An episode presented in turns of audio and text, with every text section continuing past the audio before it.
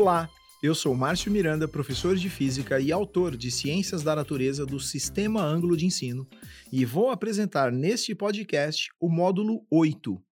Quantos graus têm meus óculos?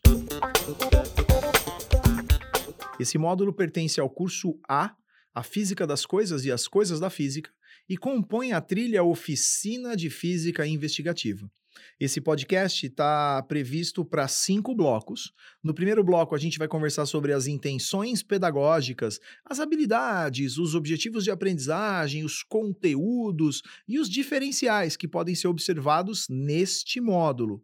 E os blocos de 2 a 5 vão apresentar propostas, discussões e sugestões de encaminhamento para as quatro aulas que compõem o módulo. Certo? Podemos começar? Os conteúdos que estão presentes nesse módulo são: 1. Um, comportamento óptico das lentes esféricas e suas aplicações. Lente faz parte da vida da gente, seja no funcionamento do globo ocular, no meu celular, né, na máquina fotográfica do meu celular, ou nos óculos que eventualmente eu possa estar tá usando nesse momento, ou a própria lente de contato certo? Então, olhar para esse conteúdo, né, e perceber na vida da gente é fundamental, né? Como todos os outros que a gente já discutiu ao longo desse semestre. E o segundo conteúdo presente é a vergência da lente, ou seja, de fato, quantos graus tem. Por quê? Porque uma criança que vai e usa óculos, ela sabe quantos graus ela tem em cada lente. Às vezes ela sabe a diferença de um olho para o outro. Às vezes ela sabe que, nossa, eu tenho mais meio. Aí o outro fala, nossa, eu tenho menos um. Aí alguém que de repente tem uma miopia que é bastante desenvolvida, né? Vai ter menos sete de repente para a lente. Quer dizer, qual é o significado disso? Como que isso conversa com a própria lente que eu estou observando, né? E aí a gente vai poder olhar também para a equação dos fabricantes. Lembrando que o propósito não é o entendimento completo ou aplicação ou simplesmente fazer conta com essas grandezas. É olhar de uma maneira mais cuidadosa para o que está em volta da gente, é tentar atribuir significado para as coisas que estão em volta da gente, a fim de aumentar nosso repertório científico, né? Então é, é uma espécie de letramento científico que acontece, certo? Quais são os diferenciais que vão compor as atividades que estão presentes nesse módulo? A primeira e mais importante é investigar o comportamento das lentes. Se você aleatoriamente pega na sala de aula, pede emprestado o óculos de um aluno, olha através da lente e vê uma imagem pequenininha, pode ter certeza, é aluno portador de miopia. Por quê? Porque ele deve estar usando uma lente divergente e a imagem formada, independentemente da posição do objeto, é sempre uma imagem menor, direita e virtual.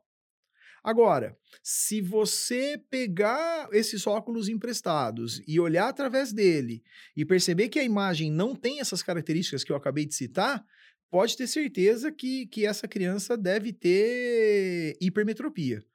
Aí, o que você pode fazer, e que é muito interessante, é usar de repente a luz do próprio projetor, né, do, de um data show ligado, ou a luz que vem de uma lanterna de telefone celular e fazer essa luz incidir sobre o óculos e olhar para o comportamento dela para ver como ela se projeta num anteparo, por exemplo, na parede que está do outro lado. Se for um óculos para hipermetropia, pode ter certeza que vai existir uma convergência dos raios de luz e você vai obter uma região mais intensamente iluminada. Então aí já dá para separar os míopes dos hipermétropes. Aí você pode estar perguntando assim também, né? Ah, mas como é que eu vou saber se o aluno tem astigmatismo? Como a lente para correção do astigmatismo é uma lente cilíndrica, você pode virar o óculos de 90 graus em relação à posição que você está olhando porque na lente cilíndrica você vai ter curvatura numa única direção. A direção que é perpendicular a essa, onde está a curvatura, ela vai ser plana. Então, quando você apontar para uma letra, por exemplo, da apostila que está escrita, e você virar a lente de 90 graus, você vai perceber uma distorção na imagem. Se essa distorção for muito evidente, é um alto grau de astigmatismo. A gente nunca sabe qual é o eixo porque depende do paciente, né? Depende do indivíduo que precisa usar esses óculos, né? Mas é facinho de perceber. Com um pouquinho de treino, você começa, entre aspas, né, a adivinhar todas as lentes que estão ali numa sala de aula onde de repente você está chegando pela primeira vez. É até muito interessante brincar com isso na sessão embarque, né? Quando você olha e fala assim, presta seu óculos aqui um pouquinho, deixa eu ver. Nossa, você tem hipermetropia, né? Puxa, como é que é seu nome? E aí você, começa uma conversa ali, eles já ficam com aquela cara assim, nossa, olha só o professor, bruxo, como é que ele sabe? Eu falo, é só você conhecer um pouquinho do mundo das lentes. Então é, é nesse sentido que o diferencial permite essa investigação, né? E de novo a gente vai experimentar um momento maker, um momento de construção, onde a gente vai poder construir um projetor caseiro para o telefone celular, que também é muito difundido e muito famoso, com vários vídeos na internet do do it yourself, assim, né, do faça você mesmo, com tutoriais para a construção deles certo? Quando a gente olha para esses conteúdos e pensa nesses diferenciais, é daí que surgem os objetivos de aprendizagem, né? É daí que surgem as habilidades que podem ser desenvolvidas e que, como você sabe, só aparecem para o professor. Eu sempre recomendei e vou recomendar de novo que, se você achar necessário, compartilhe isso com os alunos, né? Lembre-se sempre da frase: é como se a habilidade, o objetivo de aprendizagem completasse a frase: Ao final desta aula, o aluno será capaz de. E para essa aula, o que, que nós temos? 1. Um, classificar as lentes esféricas em relação à nomenclatura e ao comportamento óptico.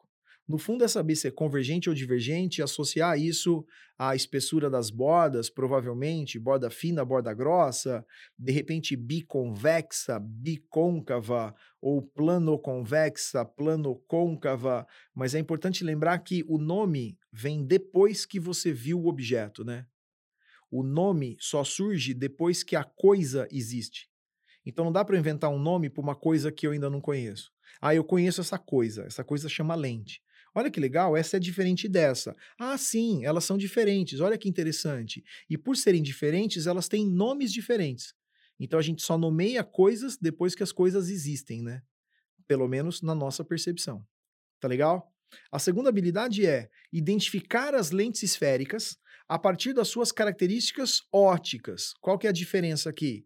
Olhar para a formação da imagem, olhar para como a, a, luz que incide sobre a lente vai refratar, se ela vai refratar convergindo, divergindo, mas como é que eu vejo isso de forma prática?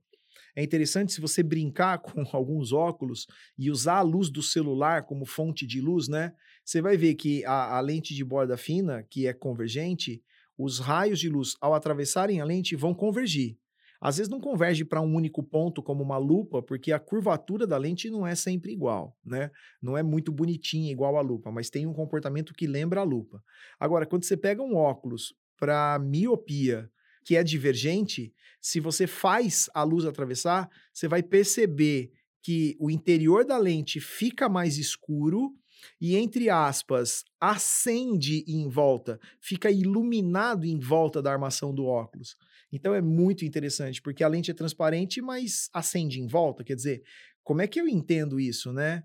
A gente sabe que é lente divergente, então a luz está esparramando, ela está abrindo em relação à, à direção original mas isso é muito interessante de que os alunos saibam ou que eles possam descobrir, certo? A próxima habilidade é descrever o funcionamento óptico do olho como um sistema refrator convergente. Então, é, é deixar claro que o olho é naturalmente convergente.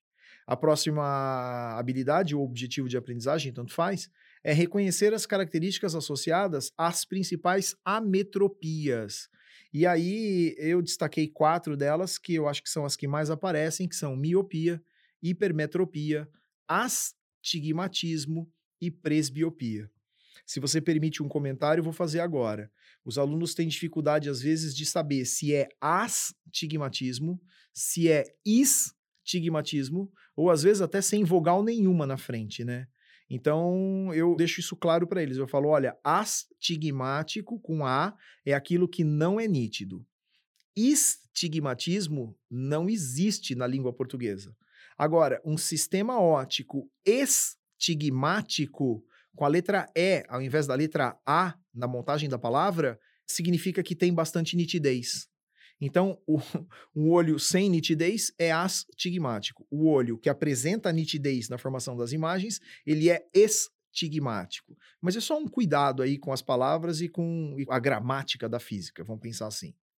A próxima habilidade é relacionar as lentes corretivas às ametropias, ou seja, qual é a lente que corrige miopia, qual é a lente que corrige hipermetropia, qual é a lente que corrige a presbiopia, que também é uma metropia que está sendo investigada. A presbiopia é, é a famosa vista cansada, né? É um envelhecimento, é um enrijecimento, é ficar rígido, é deixar o cristalino mais rígido, menos flexível, e faz com que a gente apresente características que lembram muito a hipermetropia.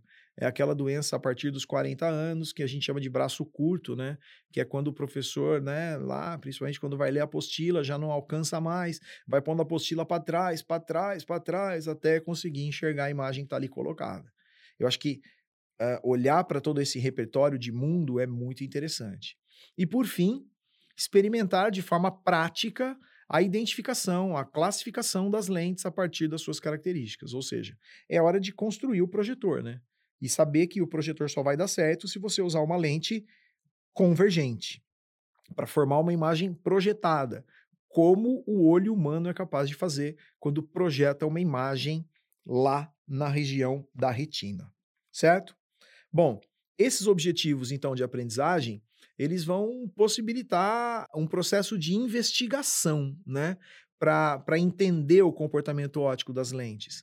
E é incentivado, inclusive, que os alunos observem os óculos uns dos outros, que eles olhem através das lentes dos óculos, e, e, essa relação entre a prática, entre o dia a dia, certamente vai engajar os alunos nessa aventura desse processo de descoberta, certo? Por isso que a sessão embarque, como todos os outros módulos apresentam, vão trazer uma pergunta, vão trazer um problema, vão trazer um engajamento.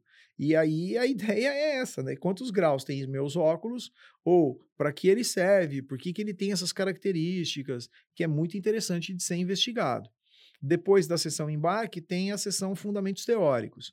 E eles vão trazer conteúdos mínimos que precisam para a gente entender um pouquinho o funcionamento das lentes é, é importante colocar aqui que não há a necessidade para esse módulo da equação dos pontos conjugados, né? Aquela que o inverso da abscissa focal é igual ao inverso da abscissa do objeto mais o inverso da abscissa da imagem.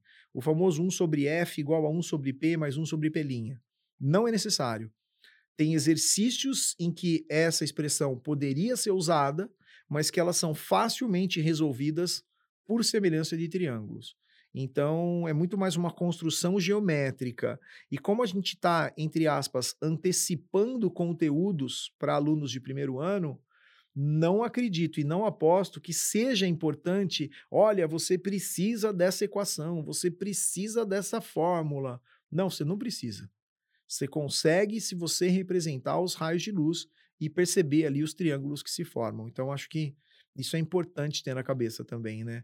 Que é o que vai acontecer quando a gente estiver olhando para os exercícios que estão na sessão lá, aprimorando as habilidades. Então, elas foram de novo programadas para um percurso que vai favorecer o entendimento desses conceitos e as relações que eles estabelecem com o mundo real, certo?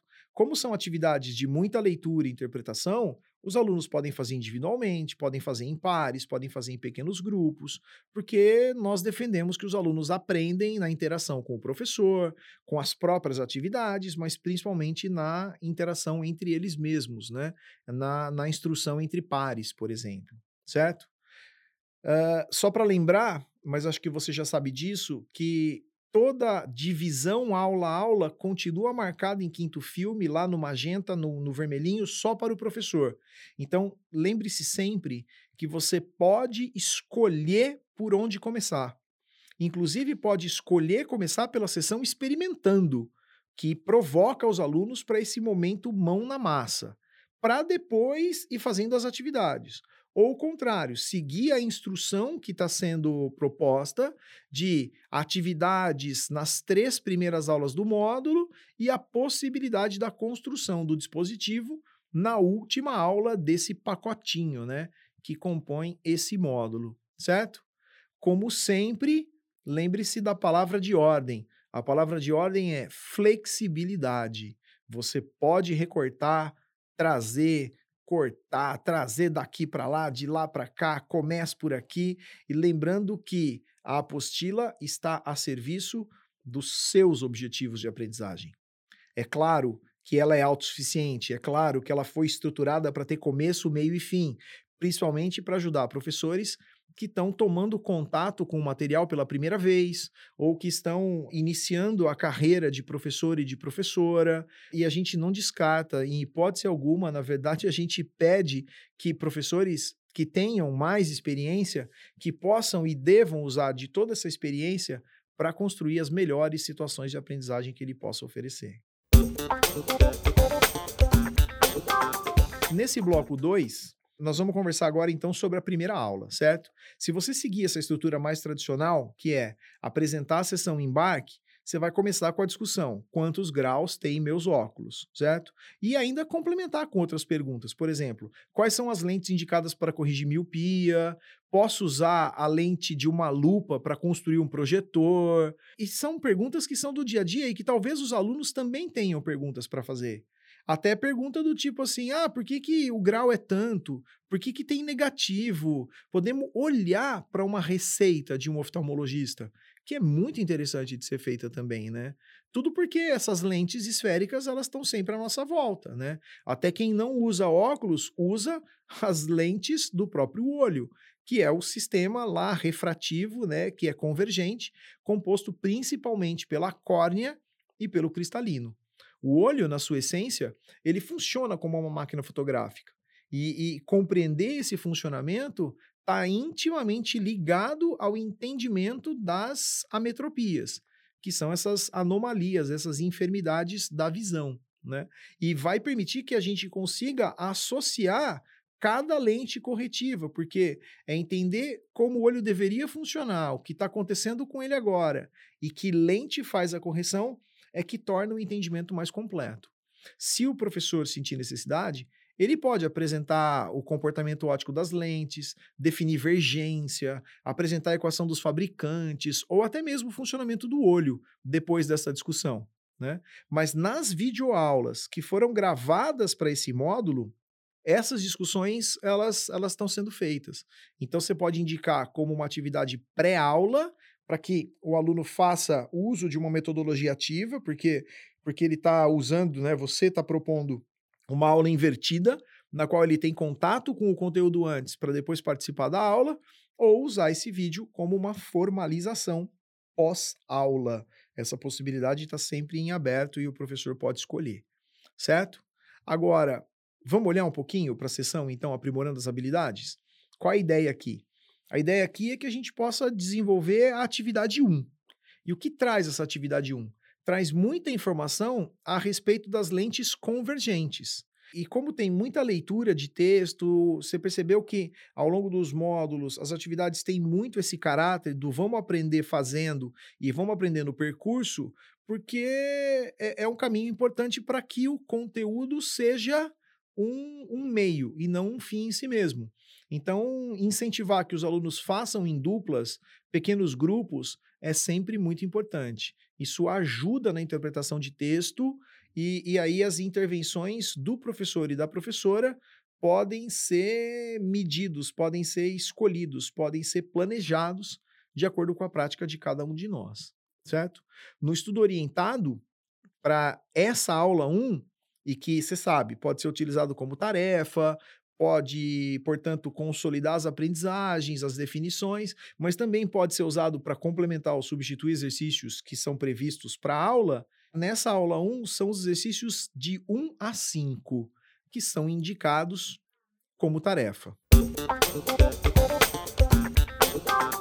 Bom, nesse bloco agora a gente vai conversar sobre a aula 2, né?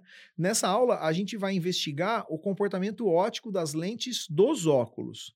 E esse exercício 2 da sessão Aprimorando as Habilidades propõe a análise por meio, de novo, da leitura, mas principalmente agora da interpretação de imagens, as relações entre, os, entre o comportamento óptico das lentes e as características das imagens observadas, tanto para lente convergente quanto divergente. Aqui a opção foi colocar foto realmente, porque talvez numa determinada sala não tenha um aluno com uma hipermetropia muito elevada ou uma miopia muito elevada, que facilitaria o entendimento. Mas é importante ficar atento porque pode ter. E eu acredito que naturalmente os alunos vão começar a, a, trocar os óculos, assim, né? Ai, deixa eu ver o seu. Ai, empresta o seu para mim. Nossa, olha que legal. Nossa, esse daqui é igual o desenho tal que está na apostila, a fotografia que está lá colocada. Então, acho que essa interface que não é possível prever de antemão, ela é muito importante e a gente tem que ficar atento a essa possibilidade, né? Usar esses óculos dos alunos, conversar sobre a deficiência que está associada, entrevistar o aluno e perguntar, mas aí, você não enxerga de perto ou de longe, né? O que, que você sente? Como é que é sem o óculos? Isso vai enriquecer absurdamente esse momento da aula, né? Agora, o que, que a gente pretende concluir com esse exercício 2? Primeiro, lente divergente. Quando a luz do celular atravessa, fica acesa, a luz fica mais intensa na borda externa da lente. E a imagem observada de um objeto real é sempre uma imagem pequena e de cabeça para cima. Se a gente estiver falando de uma lente convergente agora, a luz está concentrada na região central da lente e a imagem de um objeto colocado próximo é ampliada. Lembra que a lente convergente é a lupa, né? Que vai ampliar objetos que estão próximos, certo? No estudo orientado, estão listados os exercícios de 6 a 10, que vão mostrar novas situações que envolvem aí as lentes e, e as suas aplicações. Tá legal? No quarto bloco agora, a gente conversa sobre o propósito da aula 3. E a ideia aqui é apresentar um pouco o funcionamento do olho humano. Então, perceba o, o crescente, né? Conversamos um pouquinho sobre as lentes, depois olhamos para os óculos, que são as lentes talvez mais próximas dos alunos na sala de aula, e agora a ideia é a gente olhar um pouquinho para o olho. É prestar atenção no funcionamento do olho humano. E, e, que relação ela, ela tem com, com a ótica, mas sempre do ponto de vista físico, né? Porque para quem já deu aula desse, desse tema ou desse assunto, sabe que aí os alunos vêm com milhares de perguntas, né? Eles vão perguntar sobre glaucoma, eles vão perguntar sobre catarata. Aí tem sempre aquele aluno que conta: não, mas a minha avó. E aí você, nossa, como é que eu vou responder isso? Aí talvez acho que a proposta seja registrar as perguntas, procurar essa resposta no mundo digital, entrevistar um professor de biologia, de repente, que pode nos ajudar a entender o olho do ponto de vista biológico e não físico, mas deixar claro para eles que para a gente o olho é uma máquina fotográfica e que, devido à nossa formação e à limitação dela nesse sentido, a gente não precisa necessariamente ter todas as respostas, né? Por quê? Porque se a gente tivesse todas as respostas, a gente estaria trabalhando como oftalmologista e não como professor ou professora de física. Mas é interessante também incentivar os alunos, pensando agora no oftalmologista, que eles façam as perguntas para o oftalmologista, né? Eu sempre que consulto o meu, eu tento arrancar alguma informação nova para eu pôr na aula de física, porque você sempre vai tentando interpretar um pouco o, o, mundo real a partir dos conhecimentos que a gente tem. Então, acho que incentivar isso é bastante importante, né? E aí, o destaque, então, é para entender ou ficar constatado ou que a gente conclua que o olho humano ele é naturalmente convergente, né? E ele apresenta uma vergência variável. Por quê?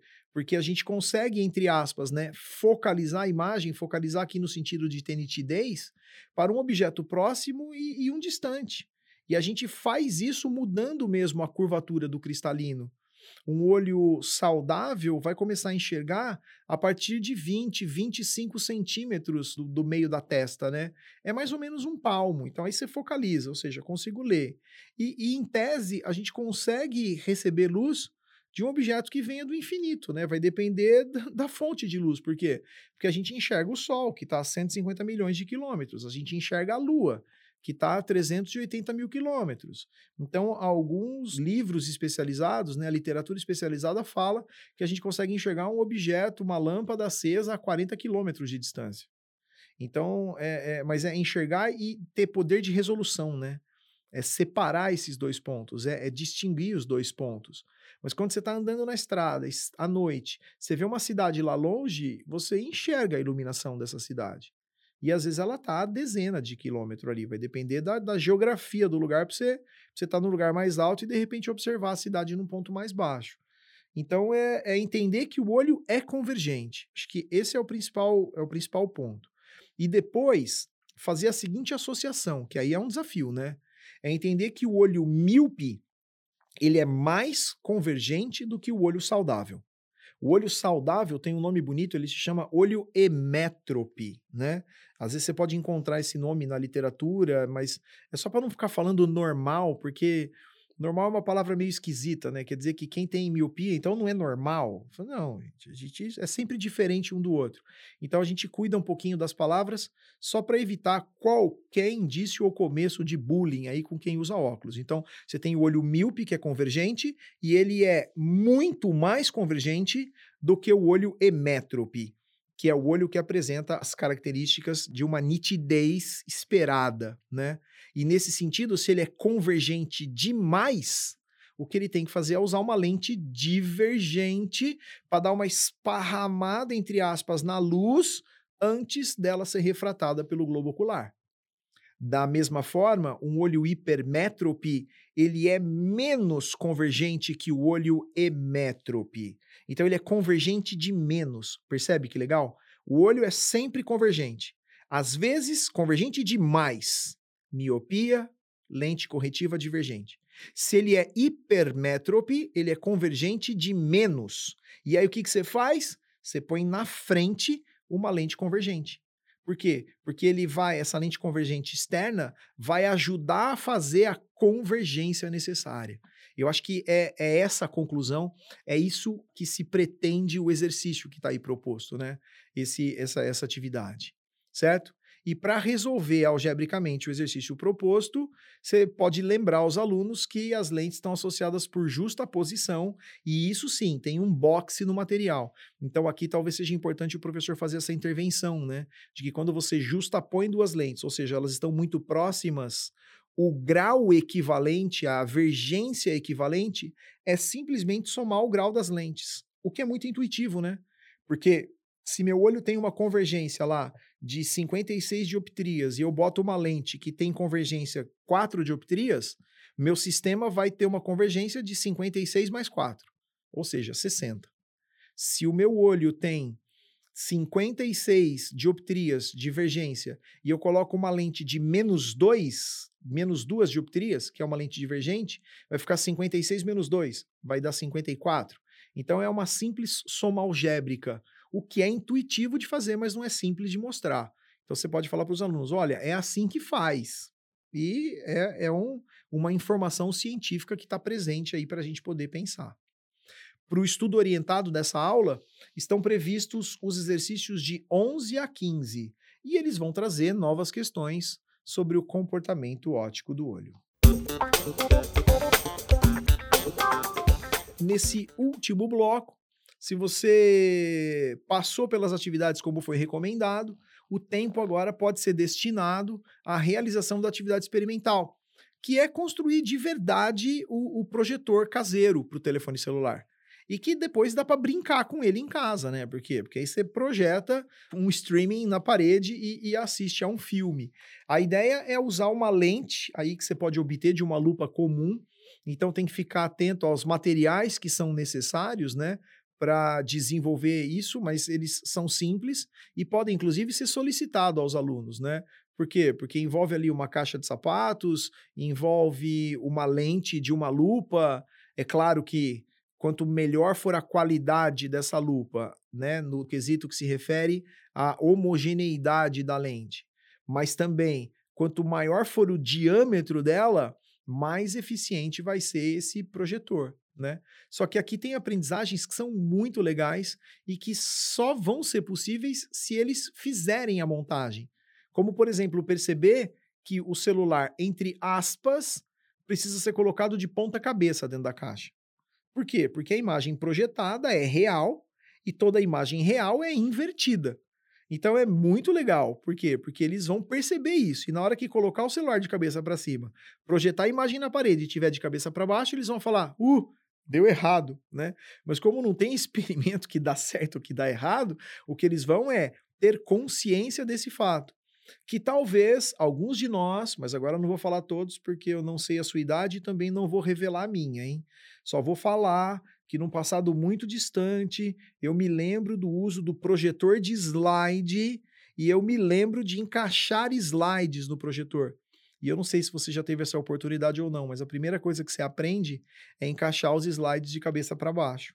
Senão você vai ter que olhar todas as fotos que você quer projetar tudo de cabeça para baixo, porque você aprende na prática. E aí era na prática mesmo, porque depois de encaixar uma por um dos slides, né, uma por uma do, do, dos fotogramas ali, você tinha que inverter todos eles no carrossel. Então, o aluno também vai passar por isso, só que numa outra circunstância agora, com o celular e esse projetor, certo?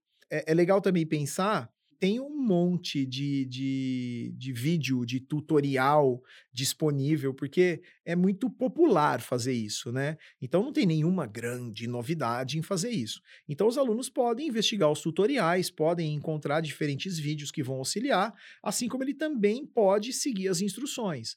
Então, de novo, a gente tem um experimento de final fechado mas que o percurso é que torna a atividade interessante, mas principalmente a tomada de consciência com relação a, a esses detalhes da construção, que vão aparecer nas questões que aparecem depois do experimento. Né? É legal pensar também que esse processo aqui ele pode ser iniciado respondendo às questões propostas após a atividade da sessão experimentando, né?